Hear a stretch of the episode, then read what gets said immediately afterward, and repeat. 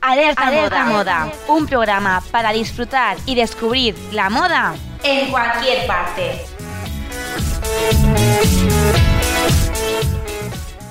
Bienvenidas, bienvenidos y bienvenides a Alerta Moda. Soy Teresa Vivo y me encanta volverte a encontrar al otro lado del micrófono. Ya sabes que nos puedes escuchar a través de la aplicación de Paterna la Radio o de tu reproductor de audio favorito, iBox, Spotify o el podcast si le has dado el play a este episodio es porque quieres disfrutar de una nueva charla sobre moda y tendencias.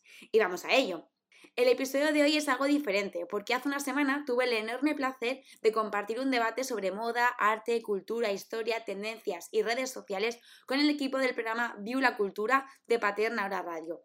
Fue una experiencia genial en la que mantuvimos una tertulia muy interesante en torno a todo lo que engloba el mundo de la moda, que como siempre decimos en este programa, va más allá de las prendas que vestimos y de lo que vemos en los escaparates. Así que hoy comparto contigo esta charla diferente, amena, que disfruté muchísimo y que además me permitió acercarme a nuevas formas de entender y de ver la moda. Así que sin más dilación, le damos al play.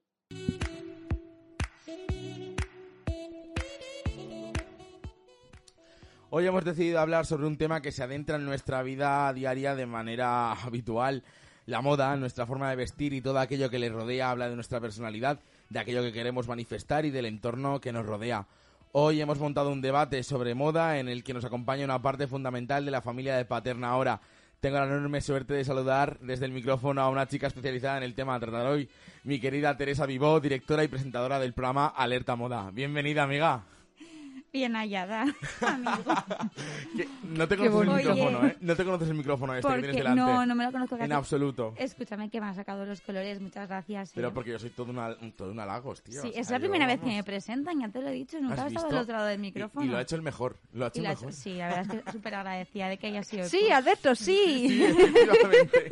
lo voy a recordar el, siempre. El que se sabe a día de hoy eh, el eslogan de la radio ese, ese es. Pero poco a poco. el primer paso, el primer paso es admitirlo y el segundo aprendérselo. yo lo admitía en su momento ya. Eres la voz de la emisora. Eh, la voz de la emisora, yo sí, pues tela. bueno, tenemos diferentes temas a tratar. Eh, vamos a ir punto por punto. Porque creo que hemos montado uno, un debate que a mí, sinceramente, me, me parece bastante interesante. Eh, queremos que obviamente seas tú la primera en hablar sobre esto, porque para empezar queremos saber desde tu perspectiva cómo influye la moda en nuestras relaciones sociales. ¿Cómo podrías describir qué, sucede esto? Pues hombre, es fundamental, ¿no? O sea, yo me, he preparado algo, pero eh, nuestra sociedad es cada vez como más estética, cada vez estamos más influidos por la imagen y por lo que es la presencia, nos gustan cada vez más las cosas, bueno, bonitas, estéticas para, para lo que es la actualidad, ¿no? Estamos influenciados por redes sociales en las que todo lo que subimos es súper armónico, tiene una gama cromática determinada y entonces, bueno, pues evidentemente en las relaciones sociales percibir a una persona mm, eh, vestida de una manera o de otra nos hace dirigirnos a esa persona o entablar una amistad de una manera o de otra. Eh, así que es algo pues, fundamental. la imagen que tú das, al final la cuidas no solo para ti, para verte bien, que es fundamental, sino también para encajar dentro de diferentes ámbitos sociales. Claro, todo depende del, lugar, del momento. De las personas en las que te vas a rodear. Y bueno, habías comentado el tema de las redes sociales. Con el tema de las redes sociales se ha incrementado un poco esta, bueno, ¿creéis que se ha incrementado un poco este reino de las apariencias, de que la estética que has comentado tú sea tan importante? Sí. Hmm. bueno, yo, en este sentido, yo creo que sí, que cada vez nos importa más la estética, que evidentemente las redes sociales influyen un montón, pero también hay una cosa que a mí me da un poco de pena y es que a través de las, redes sociales tienden a, homogeneizarnos, es decir, todos vestimos de los mismos colores, con el mismo tipo de prenda y cada vez más hay más prendas clones, hay más prendas iguales, hay más prendas plaga, ¿no? Que se dice.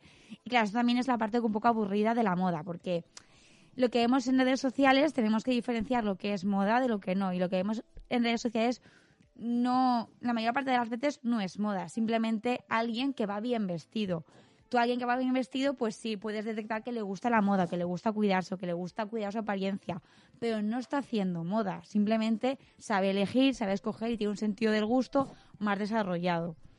¿Y cómo podríamos diferenciar la moda de alguien que le guste vestir? No, a ver, una persona por sí misma es difícil que sea moda, ¿eh? eso, eso también. Paterna Pero- ahora es moda, paterna ahora es moda. Exacto. No, pero yo lo que diría es que, eh, a ver, a grosso modo lo que encuentras en las tiendas de la que tengas por la calle no es moda, pero ni siquiera lo que encuentras en un escaparate, mm, a ver, de Michael Kors es, es moda ya, o sea, es algo que está muy generalizado, que está imitado, que está, o sea, se ha, se ha dejado a- al consumo de masas, sobre todo que está muy clonado y muy trillado. Moda es, bueno, pues lo que encuentras en la pasarela en un sentido como muy literal, ¿no? Y luego yo creo que también moda es eh, lo que lo que visten y lo que se ponen los preceptos de, de moda. Es decir, la gente que tiene un sentido de, de la estética y un sentido del vestir que está por encima de lo que compramos normalmente en grandes cantidades. ¿Sabes? Pero bueno, también tampoco hay que olvidar que muchas veces la gente que hace modas, o sea, si miramos a estilistas o a diseñadores, va vestida siempre igual. Porque tú no tienes por qué llevar moda todo el rato. La moda es algo muy fuerte como para estar continuamente llevando una, una prenda que es un statement o un elemento muy potente o muy simbólico. Y... Albert, esto quiere preguntar qué, eh, qué es lo que has dicho. Sí. Es que, es que No, me refiero a que... No sé qué es esa palabra y no voy a pronunciarla porque bastante ridículo hago ya cada martes aquí. un statement, ¿no? Como, como una pieza de ropa que sea clave. Que pues yo qué sé. Eh, no, es que no te sé decir. de- te diría, por ejemplo, hay una chaqueta de desigual que lleva un Mickey grabado, que es como de, de vaquera, que es como muy mítica de esa, de esa marca. Pues bueno, es una chaqueta que puedes poner todos los días, pero esa chaqueta realmente es, o sea, es un símbolo, es un icono. Esa chaqueta es moda por sí. Es decir, pongamos las Nike Air Force. Por ejemplo, ser un elemento, una pieza de estas, ¿no? Que la gente que, que produce moda y trabaja con ello, normalmente, pues no viste eso todos los días, ¿no? Porque, bueno, pues es a veces es difícil llevar ese nivel de estético. Solo, solo a veces. Pero bueno, Solo luego a hay gente como, por ejemplo, eh, Iris Apfel, que es una señora que tiene 100 años, lo cumplió este año, que es un icono de moda y que ella todos los días lo que se pone es moda y hace moda. Hay gente que tiene ese talento. Pues igual que Pero la nosotros, mayor- si sí. somos todos los influencers. La mayor parte de cosas que vemos en internet, no, no, mm, desafortunadamente. Dulceida ha visto a Lara y ya está temblando. por supuesto. o sea, Por sobre todo en, ese sentido, de- de lo que hoy conocemos como influencers de moda, en realidad no están haciendo moda, lo que están haciendo es consumo. Pues ahora mismo sí. O sea, para- yo lo que percibo es eso, que cada vez, o sea, en Instagram yo veo menos moda y más Sí, como cosas que para consumir, ¿no? Yo antes sí que consumía muchísimo Instagram de influencers que me gustaban para inspirarme y eso. Y ahora, pues no sé, es que, bueno, voy a parafrasear a Victoria Martín, me da igual cómo combines los tonos tierra, ¿no? O sea, claro, es eso, ya si me intentas vender lo mismo que me vende la otra y veis todas iguales, a mí no me inspira nada. Pero, por ejemplo, me viene a la cabeza el caso de, de Lovely Pepa, de Alexandra. Pereira, que en ese caso, ¿cómo lo interpretaríamos? Porque no, no ha llegado al punto de Dulceida que se ha centrado en consumo, consumo, consumo, sino que has tenido como a marcas más top. Bueno, es que ya nos metemos en otro tema y es eh, lo que es la moda aspiracional. ¿Vale? O sea, todos tenemos una, unas tiendas, ¿no? Que a, las que a las que podemos acceder casi todos. Pues véase Zara, Mango, Grupo Inditex. Luego, por encima de esas tiendas está lo que llamamos eh, la moda aspiracional. Que son esas tiendas a las que, las que tú no puedes consumir habitualmente, pero que sin embargo tienen unos precios a los que tú podrías acceder En contadas ocasiones. en contadas ocasiones, pero podrían acceder parte de la población, no gran parte, pero parte. Sí, por ejemplo, Levis. Por ejemplo, Levis. Por- pantalones. no, me lle- me- a mí me voy a lo mejor a un Louis Vuitton, Máximo Duty. a un Máximo. Máximo Duty sería... Igual está entre medias. está entre medias. Sí. Pero, pero bueno, un Louis Vuitton, eh, Burberry, Max. Quiero decir, son cosas que Tommy Hilfiger, bueno, eso ya sería un poco más. Pero vamos, que, que hay ciertas marcas que se quedan como en este impasse entre la, la alta costura y cosas que no a los que no accede la gente, el común de los mortales, y el, y el low cost. Claro, Eso pero que, que sea aspiracional. aspiracional no quita que sea que pueda llegar a ser consumo y no moda. Claro, no, luego muchas marcas lo que hacen es eh, precisamente sacar una línea aparte, ¿no? De, de lo que ellos hacen normalmente, pues para luego llegar a más gente. Que es totalmente legítimo, que al final no olvidemos que mucha gran parte de lo que entendemos como moda es industria también, no solamente la parte artística y cultural, es eh, economía. Teresa, eh, voy a hacerte la pregunta clave de, de la noche. Vale. Eh, ¿Ya tienes tu primer Louis V? No, no, no Alvarito, tengo estamos haciendo algo mal, ¿eh? Estamos haciendo algo mal, Alvarito. No tengo Luis, no tengo bolsos de marca. Pues bueno, pues oye, si ya Claro. Sin marca ya estás luciendo tendencia, por la amor A mí Dios. es que me van surgiendo ideas. ¿Es, ¿Es necesario vestir de marca para llevar moda? O sea, para hacer moda. No, claro que no. Pero bueno, cada vez es más fácil acceder a marcas, quiero decir. O sea, yo ahora no, no es que me gusten las marcas en exceso, pero yo diría, "Me, me apetece comprarme un bolso bueno, pues quizá de la tienda no me lo puedo comprar nuevo. Pero tú te paseas por Ruzafa por el Carmen y anda que no tienes tiendas de segunda mano. Mira, para no mentir, yo tengo en casa un bolso de Max Mara que es de segunda mano, de piel, que a lo mejor tiene el bolso 30 años. Pues mira, o sea, es de segunda mano, fue súper accesible y es un bolso de marca. Sí, Pero no hace falta llegar ahí, o sea, y además... Yo creo que eh, todo depende de lo que te interese esa prenda de sí. ropa al final. Y lo que no tenemos que olvidar es que al final la moda es como un elemento de expresión que tenemos a mano siempre, que es súper fácil de conseguir, o sea, así a grosso modo, y que, y que jo, yo creo que tiene que servir un poco para mm, expresarnos a nosotros mismos, ¿no? Y a mí se me estaba ocurriendo con, con el tema de Instagram y tal. eh, a ver, a mí también me gusta seguir a, a varias y tal. Y, y siempre hablan más que de moda, de tendencias. Claro, no es lo mismo. Eso te iba a decir, eh, la ¿qué se diferencia? Claro, la- tendencia es lo que se lleva ahora mismo, ¿no? Lo que decimos comúnmente que está de moda. Pero cuando hablamos de moda, hablamos de, un constructo ideológico, social, cultural, económico, demográfico, que se ha desarrollado en cierta manera, sobre todo en Occidente, y que conlleva, pues bueno, una serie de, elementos artesanales, de elementos artísticos, que no es solamente el consumo o las está por encima de las tendencias.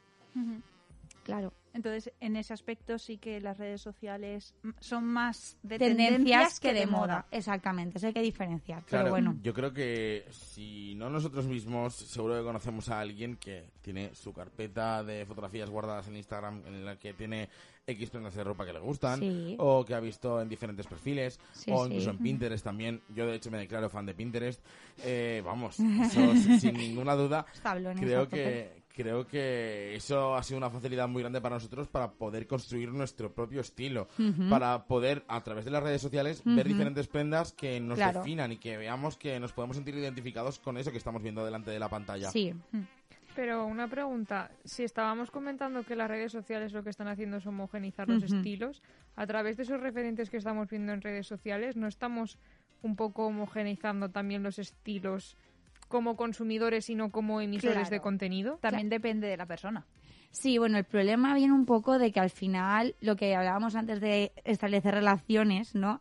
Al final tú necesitas encajar en contextos, ¿no? Y nuestro contexto del día a día es el metro, es la oficina, es bajar a por el pan, o el autobús en el caso de... No podía, no podía ser el chaletito, ¿no? No podía ser un chaletito en No, pero, condiciones. pero incluso la gente que tiene un chaletito en condiciones también, mucha gente va a la oficina o tendrá que un coger albornoz, taxis. un albornoz y unas orejas Claro, de y en, la- en las ¿Sabes? propias oficinas hay códigos. Exactamente, entonces tú no puedes coger un taxi, a ver si puedes coger un taxi como te dé la gana, porque es a lo mejor no. Ya, pero bueno, una oficina no te, no te feo, según de qué manera, ¿no? Sí. O un martes como hoy, no sé, no, no es raro ver, ver a gente, yo que sé, tú ves a alguien un martes por la tarde con un vestido eh, fucsia, con un mangas abullonadas y unos tacones y, pa- y te, te parece raro. O sea, ese código de vestimenta tú ya lo ves y dices, vale, hoy es martes, son las 8 de la tarde y esta persona va con un vestido con tacones, pues seguramente tenga algo especial. O sea, ya sabes por el código de vestimenta que lleva esa persona y por cómo viste y por el día que es y la, y la hora que es, sabes que no es algo, que es algo fuera de lo común. La moda da muchísimos mensajes, ¿no? O sea, es que bueno, eso nos pasa continuamente. Y claro, lo malo de homogeneizarnos es un poco eso, que, que al final nos impide vestirnos como quisiésemos. A mí me encantaría llevar aquí, pues yo que unas sombreras o algo de color fucsia. Pero ni es fácil encontrarlo, ni luego en el día a día a lo mejor te sientes cómoda, porque si yo en mi día a día tengo que coger el metro para ir y venir, tengo que bajar escaleras, tengo que tal, que santo voy a llevar unas sombreras o una blazer puntiaguda. Si lo que tengo es que, Que por poder, pues. que por poder puedes, que- que pero cada uno tiene su- Claro. su Hay una frase muy. Yo te iba chula, a preguntar justamente sobre ese tema, pero bueno, sí, continúa. hay una frase muy chula de, de RuPaul que para mí es como un dios, que es que nacemos desnudos y el resto es drag, o sea, realmente nacemos desnudos y luego nos vestimos como se supone que queremos. Bueno, a mí lo, lo que me mola es, por ejemplo, hoy llevo el pa- pañuelito este de leopardo, ¿no? Que, pues bueno, pues es un leopardito, voy muy básica, pero ya le dejas como tu como tu, Tu marca toque, ¿no? Alberto lleva una cadenita de, de plata, pues eso ya, claro, es algo que no lleva todo el mundo. Mm, a ver, Quiero decir, dentro de nuestras posibilidades y de nuestro día a día, aprovechas ciertos momentos para decir, pues me voy a poner unos peñetes un poco más grandes, que sé que a Lara le gustan, por ejemplo, que a veces los trae. a veces los ¿Ves? trae. Pero ¿Cómo los- se las fija, mismas eh? pintas ¿Cómo que lleva, fija? los mismos pasadores que lleva hoy Lara, no se los pondría otra persona quizás. O sea, yo no me los pondría, porque a mí me molesta mucho el pasador y aunque me, me guste, no me los pondría. Pues Lara lo- los lleva. Y a Marta no le veo nada así muy... No, yo hoy he venido básica. pero Marta, pues pero... Hoy Marta pero bueno, está en el otra modo cosa- estándar. sí. Hoy yo estoy en el modo estudiante. Bueno, pero hay días que tenemos que estar en modo estándar. ¿no? O sea, nuestra vida no puede ser todo estridencias y todo glamour y todo fashion y voy a ponerme y voy a inspirarme voy a vestir como vestía, yo qué sé, eh, Iris Apfel o en como vestía Marilyn en como vestía mm, eh, yo qué sé, Audrey, Audrey Hepburn o Catherine Hepburn. Pues no, porque todos los días no. Ojalá. que tú, claro, Yo iría vestida así, sí, ¿eh? yo también, pero, Con un Little pero Black es difícil. Mira, a mí sinceramente me gusta bastante vestir bien, pero es que la preparación previa a lo que hay que hacer para vestirse bien, yo creo que no lo hacemos sobre todo por eso, porque no puedes tampoco pararte todos los días a decir, pues voy a ir a la peluquería que me corten el pelo, voy a ir a la barbería que me hagan la barba, Bueno, luego voy a buscarme este perfume exacto para este día, luego esta camiseta tengo que tenerla planchada. Yo pienso que Ah, también pues también yo lo de la ropa de- y lo del perfume lo hago, lo de la peluquería Claro. no, pero lo de Ya, pararme pero- a decir, a ver, voy a este sitio, ¿qué tengo? Vale, pues me apetece esto, esto, Esto, esto, sí. y esto. Ya, y depende pero de ¿a quién no es lo mismo u un suéter que planchar una camisa? No, claro, porque yo los Claro, suéteres no los plancho, tardas más No en hacer una cosa o la Eso otra. sí, claro. Pero entonces ahí, Sí. está, ahí está la cosa. También te digo, como dijo el sabio proverbio japonés, cuando tienes bien una prenda de ropa no hace falta plancharla. Eso es cierto. Muchas veces pasa eso. Y después están las planchas verticales, Eh, que son esto una, es maravilla. Eso es una maravilla. Yo estoy, yo es que cuando la vi por primera vez dije, el futuro. Esto es el futuro, señores. Bueno, yo creo que el primer paso para vestir bien es conocerte a ti mismo o a ti misma, ¿vale? Que suena un cliché, que suena difícil y tal, pero es verdad. Y es el prueba-error Sí. Y además que cada uno se conoce su cuerpo. Claro. De hecho, mm, tuve una conversación con mi hermana hace poco sobre esto y es de los pantalones. A mí me quedan bien los pantalones altos. ¿Por qué? Mm. Porque tengo mucha cadera Claro. y los de panta- los de cadera abajo pues me quedan fatales, que parezco Bueno, un a, botijo. a- a poca Entonces- gente le quedan bien los Sí, pero por ejemplo ahora tirobajos, son tendencia, ¿no? Entonces, Sí. bueno, Lara se conoce a sí misma y dice, pues oye, aunque sea en tendencia, yo no me voy a comprar un pantalón bajo, porque a lo mejor me los pongo tres días y no me gustan. Y yo también soy de pantalones altos, por ejemplo. Cuando dijeron en plan, más a llevar los pantalones bajos, dije, pues espero que no tanto, porque yo no voy a no voy a comprarme algo que no me siente bien y con lo que no me voy cómoda. Exacto. También Bueno. dijo Coco Chanel que lo primero para ser, para ir elegante es ir cómoda. O sea que Eso voy a dudártelo un poco. Pero bueno, eh, vamos a hacer una pausa eh, para publicidad, cinco minutitos y enseguida volvemos con Viola Cultura y con Teresa Vivo.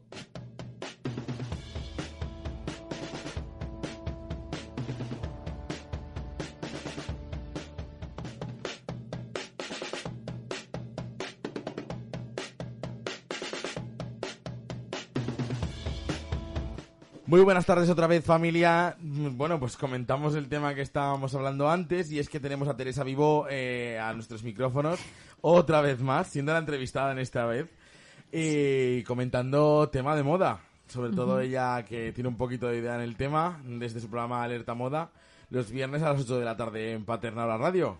exacto. Bueno, continuamos teniendo más temas a comentar y ello, uno de ellos que a mí sinceramente creo que puede creo que puede dar bastante juego para hablar sobre ello es sobre la moda y las tribus urbanas. Temazo. Temazo, Temón. obviamente.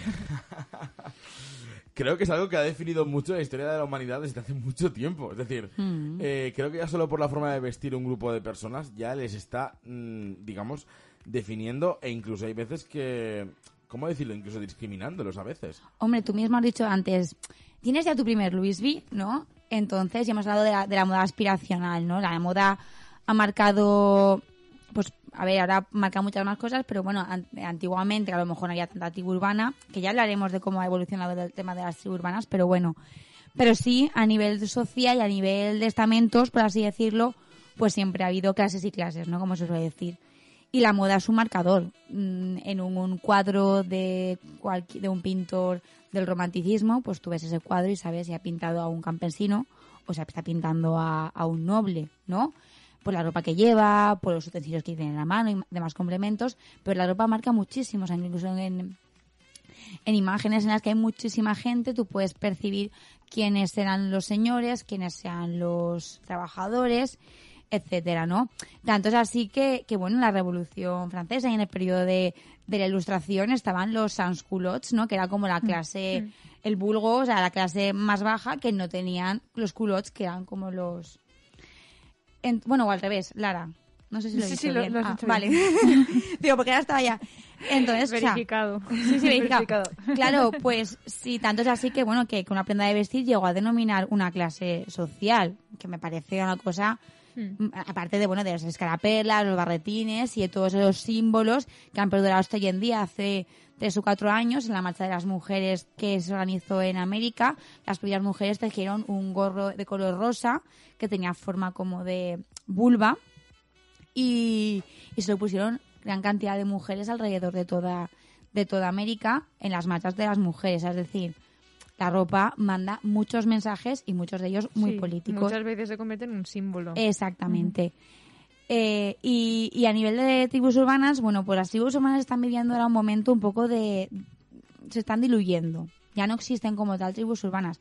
Pero seguimos teniendo tribus urbanas como muy marcadas, ¿no? A mí me mola mucho porque una de las tribus urbanas que más conocemos ahora, que por lo menos yo sí que la tengo un poco más definida, quizá también es por la edad que tampoco ves así tanta gente y ni tanta gente en, búsqueda de su identidad, que es cuando se forjan las tribus urbanas, que no soy mayor, ya lo sé, Alba, Alberto, pero que es verdad que las tribus urbanas tú sueles Del Cretáceo. Sí, no, pero suelen estar mucho Claro, en en la los adolescencia, institutos. cuando estás buscando Sí. tu identidad y, y tienes que y quieres pertenecer a un grupo y buscas saber a qué grupo puedes Sí. pertenecer. Pero una de las más famosas son los cayetanos, ¿no? Sí, claro. y esto es muy gracioso porque, porque bueno, hace el año pasado o el anterior, no me acuerdo, en verano hicimos un programa especial de canciones que hablaban de moda.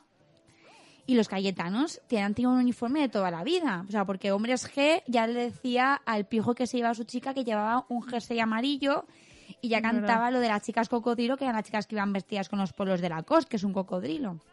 Y años después, eh, Carolina Durante tiene una canción que dice los cayetanos, que Que llevan maravillosa, Pompey, maravillosa. tres, botones desabrochados. Y en realidad, pues bueno, es un imaginario colectivo que, que ya sabes, bueno, o el chalequito, ese tipo Sí. de cosas que tú lo identificas enseguida. Pues cuando, como cuando vemos a alguien con un flequillo que le tapa el ojo y todavía, bueno, todavía pensamos, ah, pues ese Emo. será emo. ¿No? Sí, sí. Debe Eh, ser eso. sí, doctor, pero es que es verdad. Sí, a ver, como cada estereotipo al final. Es decir, Sí. eh, igual que hemos hablado de los cayetanos, también podemos hablar de los perroflautas. Claro, pues el típico por, estereotipo ejem- por de ejemplo, la rasta sí, o sería, de- sí, Sí. sería a lo mejor de, de lo poco que, que yo Sí, son- percibo ahora que, que hay. al final. Son los extremos, ¿no? O el cayetano o el perroflauta, pues las rastas, los pantalones estos bombachos, bombachos, camiseta de tirantes sobre posición.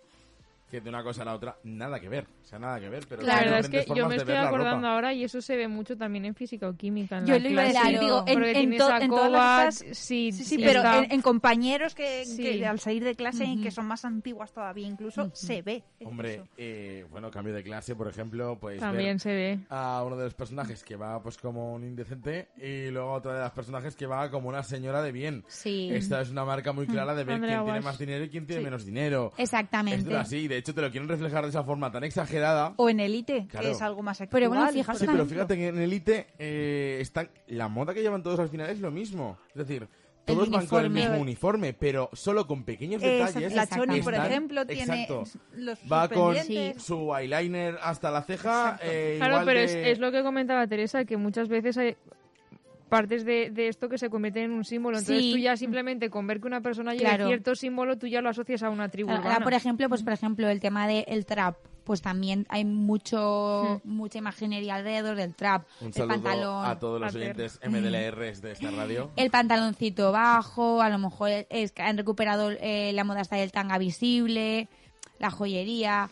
Bueno, no, Álvaro y yo, eh, o sea, creo que hemos puesto la misma cara de no, por Dios. Bueno, pero son cosas que, que, que marcan, ¿no? Y que al final, pero bueno, pero bueno, es verdad que las tribus urbanas ahora están muy, muy diluidas. Ya no, ya no son tan, no están tan marcadas, ni hay tantas.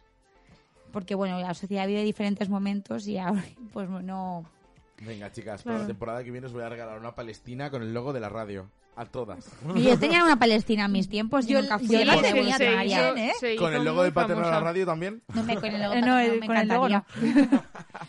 Y Pero- hablando también de tribus urbanas y el tema de física o química y tal, que en el audiovisual también se reflejan mucho estos estereotipos y estas Ujú. condiciones sociales de, de todo el tema de la moda. es súper importante para contar historias. Mira, eh, este verano entrevistamos a, a Paz Luján, que es una chica que es, ella es figurinista, es diseñadora de vestuario de, de cine. Y, y bueno, hemos hecho análisis de un montón de, de, vestuarios de series y de, de, pelis, porque a mí me encanta. Y bueno, hacer una investigación brutal. Y una de las cosas que nos dijo fue que, que la más difícil es investigar de los 90 hasta ahora, ¿no? Por- pues por eso, porque no está tan claro, la moda avanza más, no, ma- no más lento, pero sí que se tiende a la homogenización, ya no hay tanta tribu urbana, ya no hay tanto, no hay tanta diferencia, y es más difícil, es más complicado porque también tienes que sentir identificado con lo que ves. Que alguien te haga sentir identificado con una persona a través de la ropa, a mí me emociona un montón, sobre todo en el cine. Yo hace poco vi la película de las niñas, que fue la ganadora de- del Goya este Me año. gusta mucho. Entonces, eh, era de las primeras películas que yo veía en la que los personajes representaban a, a niñas que vivían en la misma década que yo, porque son cuatro niñas que viven en los 90. Viven en el 91, nacían en el 94, pero en realidad, pues bueno, puedes... Sí, que realmente el Sí. cambio entre el 91 y Claro. el 2001 tampoco es tan, tan exacto, grande. exacto. Entonces, yo las veía, por ejemplo, llevando las camisetas interiores y eran las mismas camisetas interiores que yo llevaba. Sí. o las medias, o incluso como la madre, o, o los tops, o esa tradición de ponerte un top. Y yo decía, jo, me, me emocionaba, pero porque esos pequeños detalles que te da la ropa, Tú también los has vivido. claro, a lo mejor la historia no, porque las historias son muy difíciles y una historia para cine tiene que tener una narrativa detrás que no es la de una persona corriente, pero sí que verá que todo lo demás. Y la moda también en el cine ayuda mucho a las transformaciones, ¿no? Por ejemplo, Yo me estaba acordando de Gambito de Dama, sí, pues por ejemplo... de no- cómo el vestuario sí. cambia con el personaje. Exacto, yo no- aún no la he visto, pero es verdad que, que sí que hay una transición cuando ya está en su país natal a cuando empieza a competir, que se adapta, ¿no? Eh, es que esa es, bueno, increíble. Pues eh, una película que tenemos todos en la mente, Princesa por sorpresa, ¿no? Maravillosa también. Es, bueno, es, es una, para mí es una joya audiovisual. Y De hecho, yo también quería comentar otro tema a tener en cuenta. Y es que hay personajes que no se entienden sin su ropa. Es decir, todos conocemos que Bart Simpson Exacto. es un niño que lleva la camiseta naranja, el pelo pincho, eh, unos vaqueros, unas bermudas vaqueras Exacto. y unas zapatillas azules. O su propio padre, Homer Simpson, va con su polo blanco, con sus vaqueros y sus zapatos marrones. Pienso que eso también... O el inspector Gache lleva una gabardina, ¿no? O sea, al final, Exacto. Es Eso un poco- define mucho al personaje también, dentro de la propia serie. Claro, mira, yo, o sea, una, unas, unos días, unas jornadas que nos dejan mucho ser nosotros mismos son, por ejemplo, pues Halloween, carnavales, ¿no? Porque tú haces un poco cosplay de lo que, de lo que a ti te gusta, pero en realidad eh, también se puede ver quién está marcando tendencia. O sea, yo, eh, el juego del calamar, ¿no? El chandal verde. Pues ese chandal verde seguramente lo veamos una adaptación en pasarelas. Igual que del mono rojo, que todas las películas de miedo o ya tienen, o, sea, o de intriga o de tal, tienen un mono rojo. Eso no es casualidad. Y eso va a influir de algún modo u otro en, en lo que veamos de retorno en las pasarelas. Igual que ha influido el Joker o Harley Quinn o, o un montón de personajes. De hecho, de, del juego del calamar, eh, leí la noticia hace poco que se habían disparado las ventas de las zapatillas blancas. Por- Eh, yo espero... Y que- estaban en, retro, en desaparición, Sí, sí. ¿eh? No, a mí, yo es una cosa que agradezco porque a mí me encantan. Sí, sí. No, no he visto el juego del Y a calamar, mí también pero me gustan un montón. ahora vuelven a estar, entonces Sí, lo sí, pues agradezco. Vogue hace dos años pronosticó su desaparición. Y mira, fíjate, de repente. Yo espero que esa influencia que tiene la moda, incluso en Halloween o en carnavales, no llegue tan al extremo. ¿Por qué motivo? Eh, me impactó mucho un disfraz que vi este año en Halloween y es eh, bueno, digamos un cartel donde aparecían los precios de la gasolina. Ah, bueno, que claro. No tanto. Bueno, es que eso es otro tema de, la moda entero, que ¿eh? deberíamos, que eso ya no, a lo mejor no es tan cultural, pero es eh, cómo la moda se ha democratizado, pero solamente para una parte del mundo. Efectivamente. Entonces, pues bueno, esos precios que vemos de, de la gasolina no están repercutiendo en la moda o no nos no, no- no- no lo notamos porque somos nosotros los que no lo estamos notando, pero seguramente hay alguien en ese proceso que sí que lo esté notando. Hombre, claro, efectivamente. Pero eso es otro, eso es otro tema y eso tiene que ver mucho, ¿ves? Por ejemplo, eh, con, la, con la cultura del consumo, que es quizá, que quizá es lo que tendríamos que, que controlar. La industria textil es una de las más contaminantes del La planeta. segunda. La segunda por detrás Ujú. de la cárnica, creo Sí. que era. Sí, Nos quita lo que más nos gusta, ¿eh, Lara? Sí, la carne y la ropa. Esto no puede ser. La- pero la cerveza todavía no. Eh, ojo. Pero no se trata, no se mal. trata de dejar de mal. consumir, se trata de hacer un consumo responsable. consumo porque es que encima en redes sociales Sí. tú ves a influencers, lo estábamos comentando antes, semana tras semana te sacan su haul Yo estoy de harta de los hauls, eso, de verdad. Eso lo Mira, que yo- hace es consumir moda usar y Sí, tirar. pero bueno, otro día hablamos de influencers, si queréis. Pero- que, hecho- que se cruza con el tema, pero luego no tiene nada que ver. Pero sí, sí, lo de los halls es, es un hartazgo, eso no es moda. Creo, de hecho, que si no somos nosotros mismos, también conocemos a alguien que tiene su armario lleno de prendas de ropa que se lo pone una vez al año, como mucho. Un fashion victim. Efectivamente. fashion victim. Y eso es una movida realmente. O sea, porque, eh, claro, eh, simplemente estás comprando ropa por comprar. Que te la vas a poner una vez. Vale, te puede gustar mucho la prenda, genial, pero ¿la vas a utilizar más? Claro. Creo que ahí es donde empieza el consumo responsable, dentro de cada uno y dentro de la conciencia de saber qué hay detrás de cada una de las prendas de ropa que estamos adquiriendo. Pero bueno, vamos a meternos un poco más en el tema de moda y audiovisual, porque mm, también me gustaría comentar a mí sobre ambientación de películas, vestuario y Qué demás, guay. tal y como hemos dicho antes.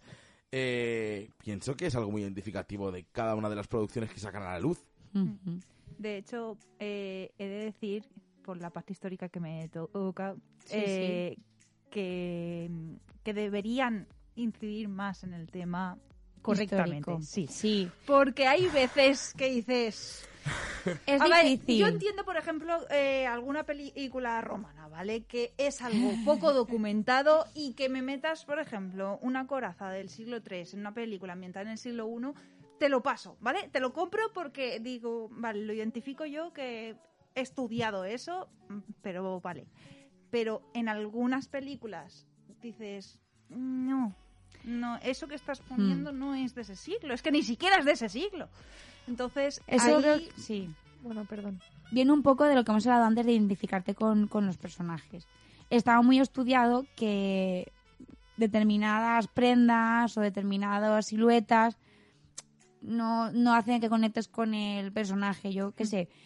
Y sobre todo depende de en qué películas. No sé, tú estás viendo mujercitas que se supone que te están empoderando y tú ves a una chica con un corseo, con un miriñaque que puede, pues en la época no sería descabellado, te va a romper el esquema. No te va, no te va a dar esa sensación.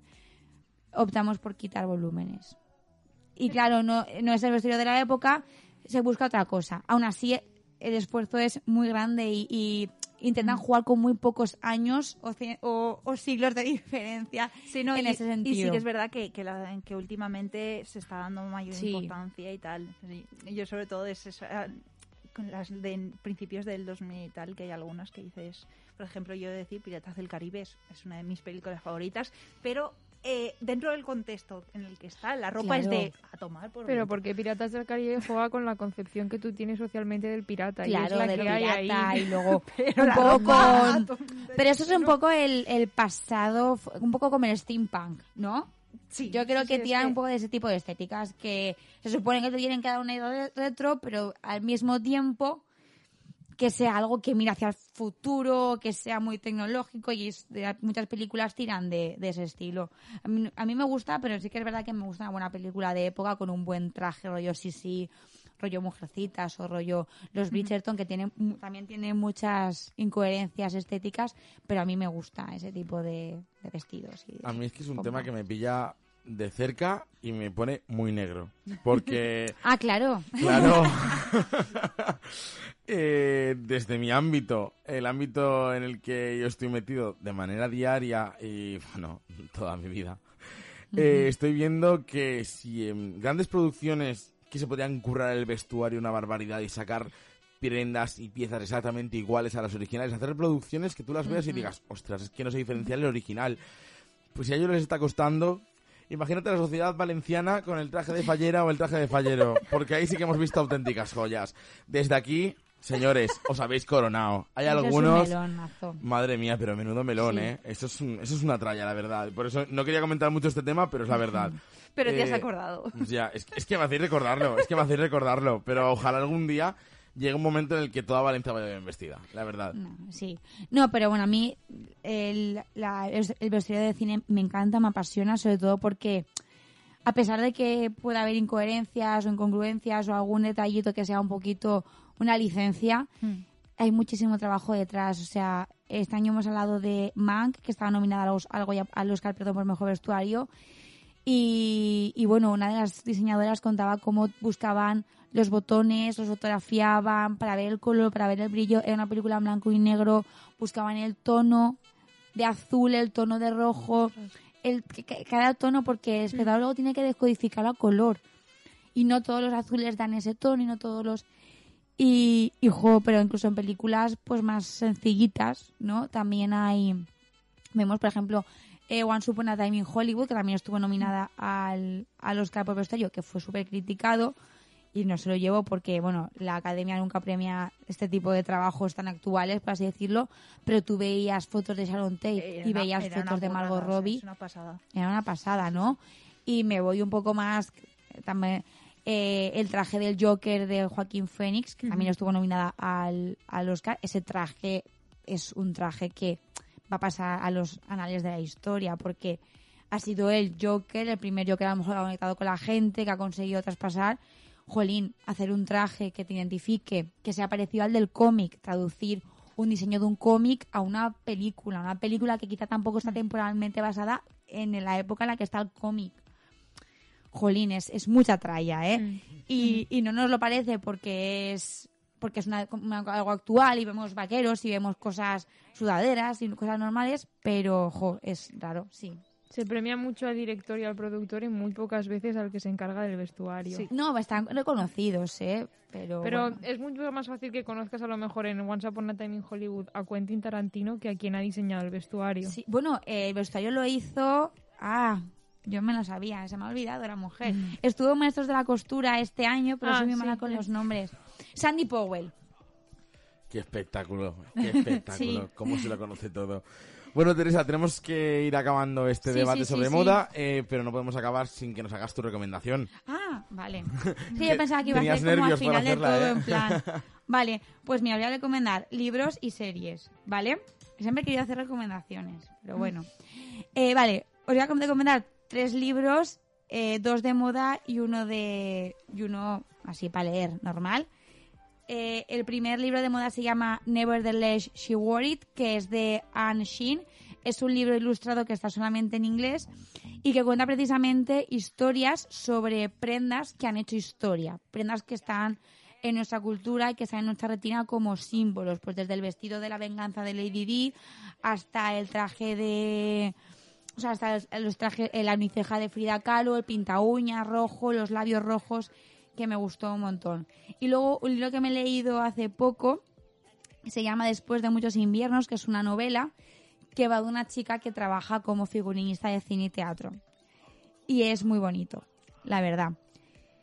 Y luego el último libro también es un documental que está en Netflix que se llama Warren Stories, no sé si lo habéis visto, que es un reportaje sobre prendas de vestir que han marcado la vida de gente anónima. Y está súper guay, de verdad. O sea, tiene es- buena pinta, la verdad. Warner está muy- Stories es muy chulo y además está súper bien contado, súper bien dirigido. A nivel audiovisual es muy bonito, como te lo cuentan, cada capítulo es una historia, está muy chulo. Y luego de series me gusta, mira, WandaVision, con de las más actuales, que tiene un vestuario increíble y que además te, te va pasando por toda la historia de la moda desde los 50 hasta hoy. Eh, luego, Solo asesinatos en el edificio, que me la he visto y también está muy guay. Me tiene... falta el último. Sí, y me gusta mucho cómo han vestido los personajes porque parecen personajes como de, de historieta. Tienen colores definidos, tienen prendas definidas y marcan mucho. Evidentemente los Bridgerton no, no puede faltar porque es muy chula y el vestuario está muy guay. Luego quiero recomendaros otra que tiro un poco para casa porque es de periodistas que se llama Good Girls Revolt, que es sobre unas periodistas de los 70 que se, bueno, que arman una revuelta y me gusta un montón también. Eh, primero, la moda de los 70 y segundo, porque eh, hay muchas chicas y cada chica va vestida como una tribu urbana o como una clase social, todo en la estética setentera. Entonces está muy guay porque eh, visualmente es muy potente el hecho de que cada una tenga un, una estructura, una silueta y unos patrones definidos.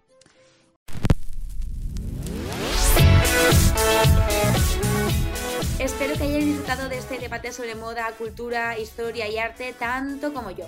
Muchísimas gracias de nuevo al equipo de Viola Cultura, Alberto Castellanos, Lara Juanes y Marta Pérez por invitarme y por hacerme partícipe de vuestro proyecto. Por supuesto, gracias también a todos los que nos habéis acompañado a través de Paterna Radio, iVoox, Spotify y cualquier otra plataforma. Si queréis más charlas sobre moda y tendencias, no tenéis más que seguir escuchando el hilo de episodios de vuestro reproductor favorito. Y también os recuerdo que nos ayudaría muchísimo a crecer y a seguir trabajando en este programa, que deis like, os suscribáis en las diferentes plataformas, que compartáis nuestros episodios, para que todas aquellas personas que puedan interesar este mundito, pues también puedan hacer caso y puedan disfrutar con nosotros. Las notas del podcast y más contenido adicional lo podéis encontrar en nuestro Instagram, como siempre, alerta moda barra baja podcast. Y como siempre nos vemos dentro de dos semanas aquí de nuevo en Alerta Moda con episodios muy especiales de cara a las fiestas navideñas. No os lo perdáis.